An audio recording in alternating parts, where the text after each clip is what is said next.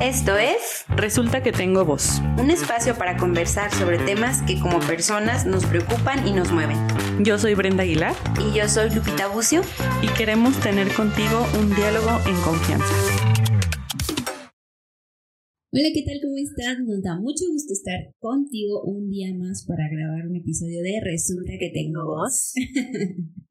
¿Cómo estás, Brendy? Muy bien, muy tranquila. El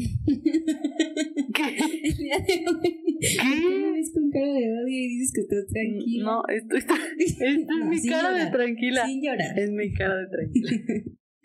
Hoy vamos a grabar un episodio, pues la verdad es que además de interesante, es básico, es, es un episodio en el que vamos a hablar de un estudio um, para las mujeres, para todas las personas eh, que, que deberíamos hacernos una revisión anual y vamos a hablar sobre el Papa Nicolau. ¿Cómo se dice para empezar? Porque me perturba que se escriba con U al final. Papa Nicolau, así se escribe. Papá Nicolau. U. Papa Nicolás o U al final. Pero realmente te diré una cosa, el nombre correcto de, de este estudio es citología cervical. Esa es la realidad. No, ¿Los dos nombres no son correctos? Bueno, sí son correctos, pero es que hay Papa Nicolás. O sea, el Papa Nicolás es como una técnica en la que se estudian células y entonces puede haber Papa Nicolau de células de la faringe, puede haber Papa Nicolau de células de cualquier otro lugar. Ah, o sea, Es puedes ir a otro técnica. lado y decir que un Ah, Papá sí. Nicolau. Y está bien, Está bien, es. dependiendo del especialista. Así es, pero este, como que se ha, se ha quedado como más eh, exclusivo del estudio del cuello de la matriz, porque es como lo identificamos más. Y Ajá. otras, otras estudios son citología, citología uretral, citología, no sé qué, citología, pero realmente es una citología cervical, que es el estudio de células del cuello de la matriz o del cuello del útero. Este, mejor conocido como cervix, y, y que es, pues bueno, para la identificación de enfermedad, sobre todo del tipo maligno, o sea, de cáncer, en etapas tempranas. Y otra de las características que tiene este estudio es que es un estudio de tamizaje, es decir, es un estudio en el que idealmente debe aplicarse a una población muy grande para hacer detección de quienes, de las pacientes que están en riesgo. Entonces, como todos los estudios de screening o de tamizaje, eh, tiene la característica que es técnicamente fácil de aplicar, que es económico, o sea, que, que se puede aplicar a más cantidad de población y que si requiere de mayor estudio, mayor especificación, bueno, hay algunos otros estudios que complementan, pero, pero por eso es, es un estudio muy útil para dar el primer paso en, la, en el diagnóstico temprano y se debe hacer idealmente en todas las mujeres a partir del inicio de la vida sexual. Entonces, en resumen, podríamos decir que el Papa Nicolau sirve para detectar cáncer. ¿Solo cáncer? No, de hecho lo ideal es detectar las etapas previas al cáncer. Lesiones que son, se conocen como lesiones de alto grado y lesiones de bajo grado, que yo siempre les digo a mis pacientes, si fuera una escalerita, es como tres escalones. Estar hasta abajo es normal, el primer escalón hacia el cáncer es una lesión de bajo grado el segundo escalón es una lesión de alto grado y después es el cáncer localizado, el cáncer in situ, que incluso el cáncer localizado del cuello de la matriz es curable. O sea, si lo detectamos en esa etapa, que ya sea cáncer, pero que está, le llamamos in situ, o sea, es una etapa la más temprana del cáncer, todavía lo podemos quitar y ser curable. Pero entonces el Papa Nicolau detectan los, los primeros cuatro escalones. Sí, las Lo normal, etapas. Así el es. primero, segundo o el cáncer. Así es. Y entonces es un estudio por eso tan, tan importante, ¿no? Porque lo podemos hacer fácilmente en teoría, porque es, es ah, fácil su interpretación y porque si ya estoy en un grupo de riesgo, pues podemos hacer estudios más especializados. Entonces eh, es, es pues ahí la importancia de este estudio. Me llama la atención que digas que se, que se recomienda para personas que ya hayan tenido relaciones. Eso es, eso es como muy importante porque ahora sabemos que el 99% del cáncer de cervix está causado por una infección por el virus del papiloma humano. O sea, eso lo sabemos ahora. Y entonces es ahí la explicación del por qué al iniciar la vida sexual. Porque la infección por virus del papiloma humano, pues es una infección que se adquiere por contacto sexual. ¿no? Entonces, eh, hay muchas a la fecha hay muchas unidades de salud de primer nivel, centros de salud, eh, que les dicen a las pacientes, no, eh, tú todavía tienes 21 años, no te lo puedo hacer hasta que cumplas 25 años. Y eso no tiene lógica, porque si sabemos que un factor de riesgo para el cáncer del cuello de la matriz es la infección por el virus del papiloma, tener más de más de dos parejas sexuales en un periodo de seis meses o, o sí, la promiscuidad pues o el inicio temprano de la vida sexual. dos, dos parejas. Más de dos. En un periodo de seis meses o sea quiere decir que en un año tienes más de cuatro. Sí la promiscuidad me, me perturba. Porque siento que es algo moral no no realmente o sea basado en qué. Que en este sentido sí es un factor de riesgo o sea no es lo mismo tener una pareja por seis bueno que los dos sean una pareja estable a tener seis parejas en dos Ajá, meses. Ajá, pero igual puedes tener el virus del papiloma con siendo una pareja. Sí, claro, claro.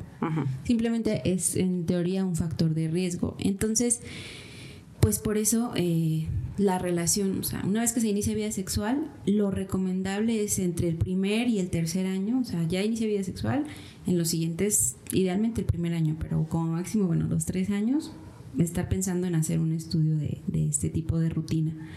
Y si no has iniciado vida sexual, se recomienda que aún así sea después de los 21 años. Aquí todavía está como muy así, no hay nada como específico y es porque hay otro tipo de cáncer que es el que no se asocia a la infección por el virus, que es la verdad muy poco común y está asociado a un medicamento que se utilizaba hace muchos años, o sea, como por ahí de la década de los 40, 60, eh, que es el dietilvestrol, en el que si lo consumía la mujer, en ese entonces se pensaba que era para para evitar un aborto o, un trabajo de parto prematuro, este, se, se, vio muchos años después que ocasionaba alteración en las células y que incluso si esa mujer pues está embarazada de una mujer, de una niña, este, esa hija puede tener ese tipo de cáncer en ese en un pequeño muy pequeño porcentaje. Entonces, pues todavía no podemos decir que el 100% de los del cáncer de cuello de la matriz es por BPH porque aún hay este tipo de adenocarcinoma, Entonces, eh, más o menos eh, esa es la explicación del por qué se tiene que hacer al inicio de la vida sexual. Va, sí. Yo, yo por lo menos yo lo capté.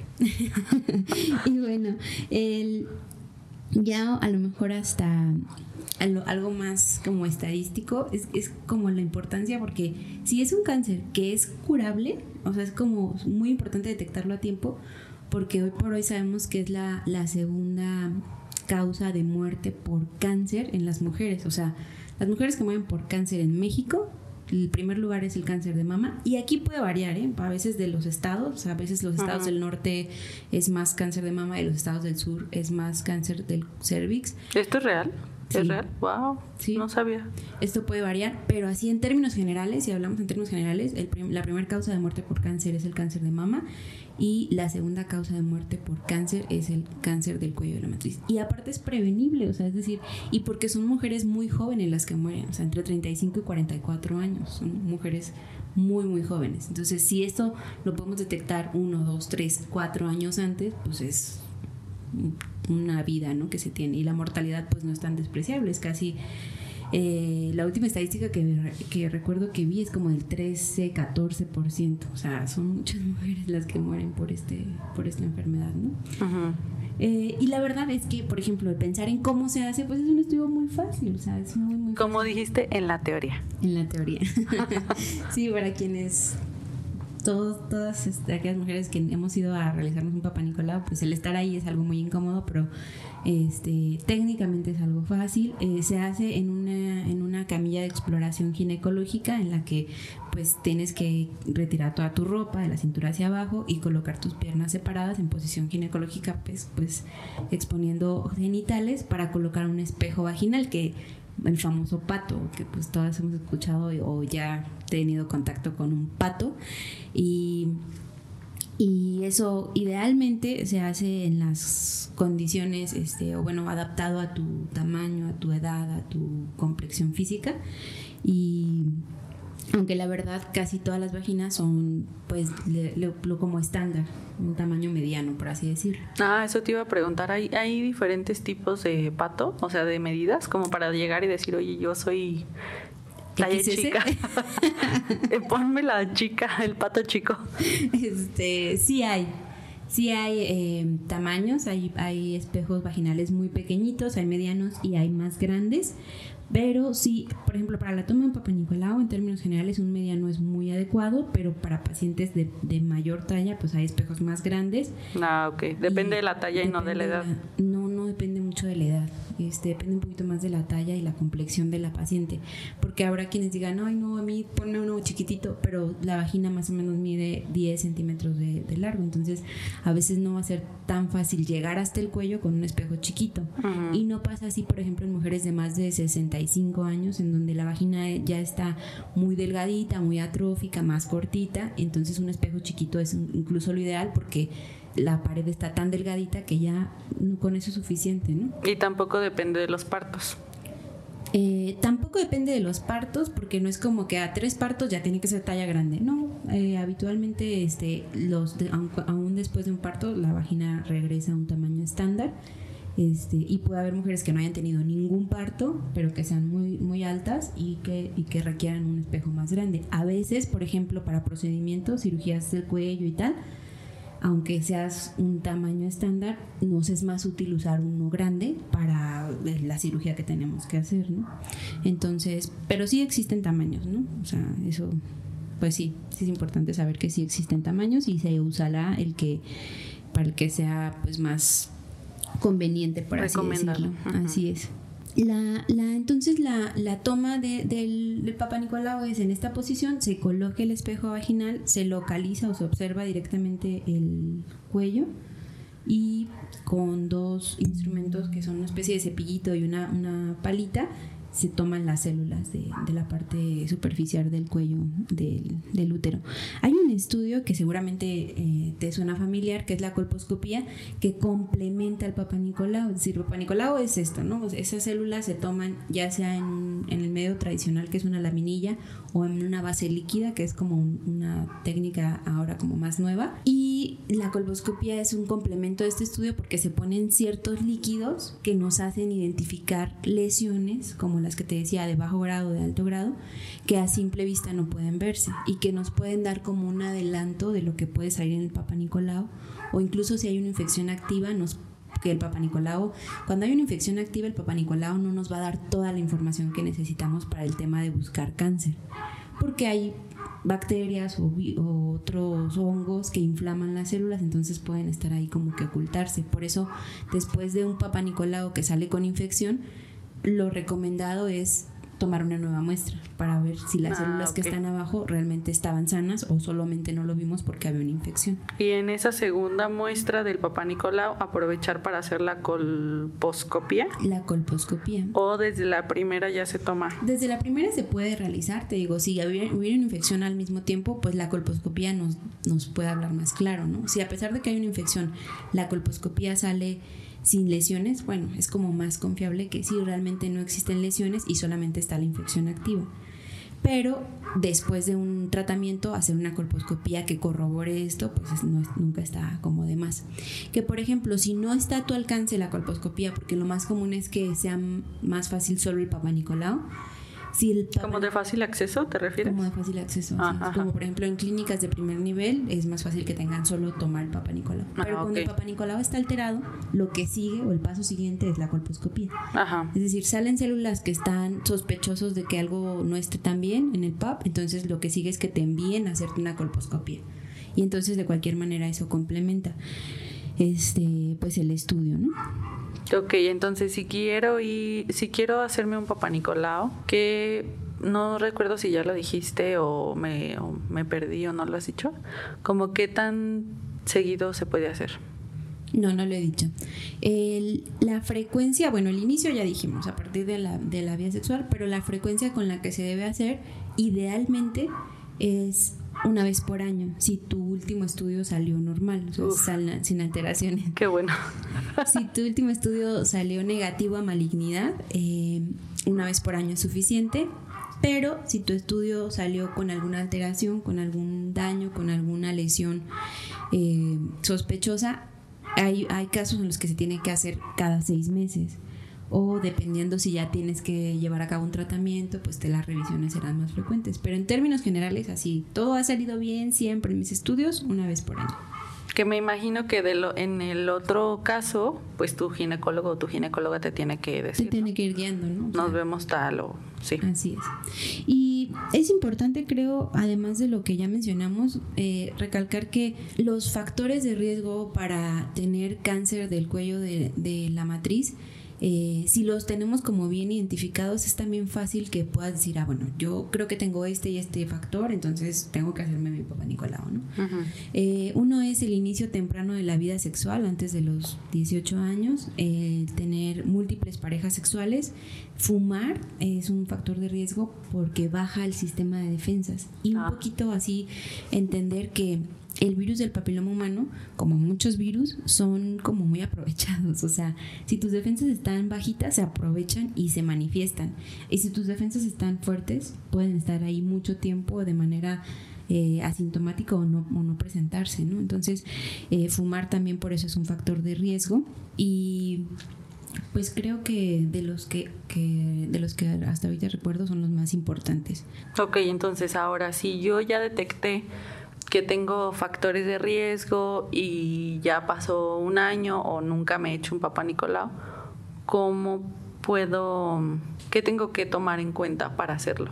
¿Qué tienes que tomar en cuenta como ya para presentarte y que te hagan el estudio? O sí. Ah, es, como las indicaciones. Eh, habitualmente eh, se recomienda por lo menos cuatro días sin las siguientes eh, cosas, que no te hayas puesto ningún tratamiento óvulo, crema, pomada vaginal, o sea, ningún producto, por así decirlo, vaginal.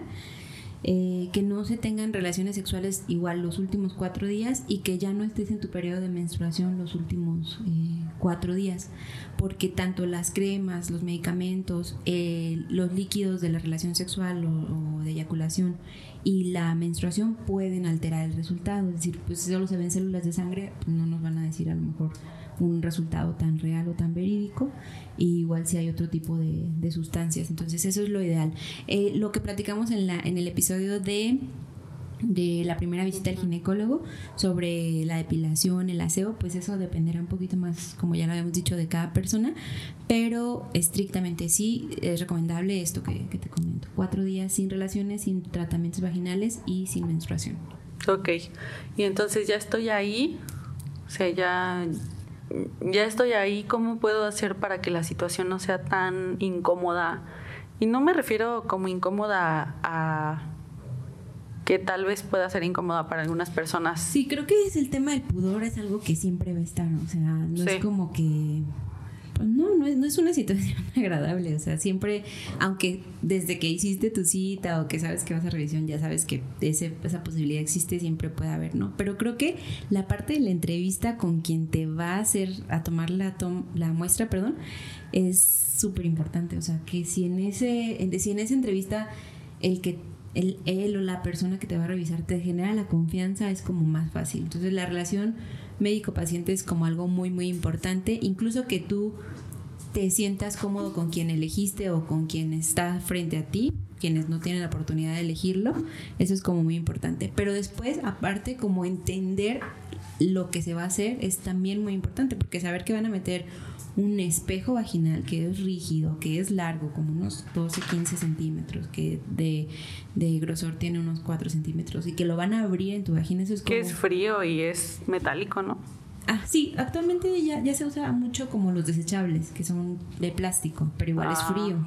De todos modos no es algo así suavecito, placentero, ni mucho menos. Entonces, pero el hecho de que tú entiendas, o seas consciente de eso, ayuda mucho porque ayuda a que puedas estar un poquito más relajada durante ese momento, porque si se realiza con tensión muscular del, de los músculos de la pelvis, de los músculos de la vagina, es bien difícil, o sea, la verdad es bien difícil. Puede ser que no, no sea posible este, introducir el espejo, ¿no? O que la misma fuerza de los músculos avienten o empujen el espejo. Entonces, como ser consciente de eso y mantenerte lo más tranquila y relajada en ese momento, ayuda mucho a que incluso sea más rápido. O sea, localizo, tomo, tomo muestra, retiro. O en caso de la colposcopía, eh, introducimos espejo, localizamos, tomamos la muestra y a lo mejor nos tomará otros tres o cuatro minutos el proceso de la colposcopía. Sí, fíjate que yo, bueno, mi ginecóloga es muy buena, déjame decirte. Ay, sí, a ver, cuéntanos. ¿Qué te parece si el resto del episodio hablamos de eso?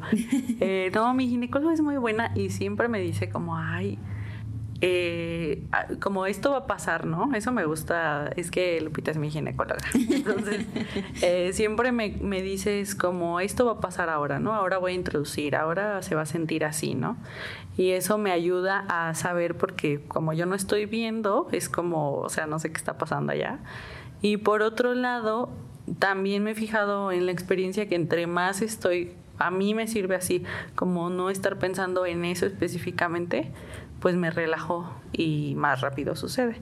Entonces sí, pero también crees que sea válido, bueno, es que no sé si deba ser una pregunta. Yo creo que es válido poder decir, a ver, permítame un momento, voy a una respiración, sí, como tú dices, si se tiene la posibilidad de hacerlo, porque evidentemente estamos hablando de una situación de un privilegio poder elegir con quién ir, poder ir y, tener esa conexión con esa persona o no tenerla y decir, no, pues sabes que no, no voy a regresar o lo que sea.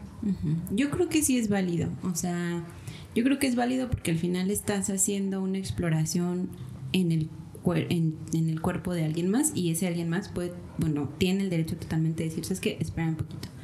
Y lo que a mí me gusta y, veo que, que, funciona muy bien es como eso que, me, que dices tú, o sea, trato de explicarles lo más detallado posible qué voy a hacer y como te había dicho también antes, primero les pregunto, ¿me dejas explorarte? Porque porque al final sí muchas personas a, eso van, pero pues también pudieron no sentirse cómodas en la primera parte de la entrevista y, y es, esa es su decisión, ¿no? Entonces me dejas explorarte, sí, mm, te vas a cambiar así, así, así, pasa a esta, a esta camita, voy a hacer esto, vas a sentir esto, eh, me ayudas mucho si haces esto, este, si te duele, si hay algo me dices, me detengo, o sea, creo que eso es como muy, muy importante, porque en base a la confianza o a lo relajado que esté la paciente, te ayuda muchísimo más a, bueno, a nosotros como médicos, a a, poder concluir esa, ese momento de exploración, ¿no? Entonces, eh, sí, creo que es total, totalmente válido que puedas pues solicitarlo, ¿no? Y, y sí, eso esto que decías que sí, la verdad es un privilegio a quienes pueden o podemos elegir quién va a hacerlo, con quién vamos a mostrar esto, esta parte como de nuestra pudor o intimidad. Eh, que no me gustaría que fuera como un límite, aunque pueda hacerlo, y, que a lo mejor si, si tu lugar para hacerte un papá más próximo es el centro de salud o una unidad de medicina familiar en donde no vas a elegir quién lo va a hacer, pero es la única opción, hazlo. O sea, de verdad a lo mejor trabajarlo, mentalizarte, este a lo mejor ver, ver el beneficio, a ver, voy a hacer una detección oportuna porque si tengo el riesgo de tener cáncer, me puedo dar cuenta a tiempo y podemos tratarlo y es la única opción, o sea, adelante, porque de verdad hay casos de mujeres que, ¿por qué no te habías hecho un papá Nicolau antes, no? Ya con cáncer y es que me daba pena. Entonces dices, uy, claro que el personal de salud tenemos una gran tarea en eso, ¿no? O sea, digo, si pues tratar de ser más empáticos, hacer más campaña, etcétera, pero como paciente también decir, ¿sabes qué? Yo con este estudio me voy a hacer un diagnóstico oportuno y puedo darme tratamiento y vamos, o sea, esta es mi esta es mi opción, por así decirlo, esto es lo que tengo a mi alcance, o sea, como idea, ojalá no fuera una limitante, ¿no? Sí, ya nos puse, ya me puse triste. no, no, en serio sí. Bueno, entonces Creo que en términos generales está súper bien explicado en... es que no puedo, no puedo, no puedo decir nada positivo porque acá está, hasta el siguiente episodio va a estar, sí, sí, sí. Si eh, tuviera emojis los pondría aquí alrededor de mí. Puros me encanta para ella misma. Eh, bueno, creo igual está súper bien como en términos generales, pero de todos modos, si tú tienes alguna duda, eh, puedes acercarte ya sea a nosotros en los comentarios, en redes sociales o también a, tu especialista o a tu unidad de salud.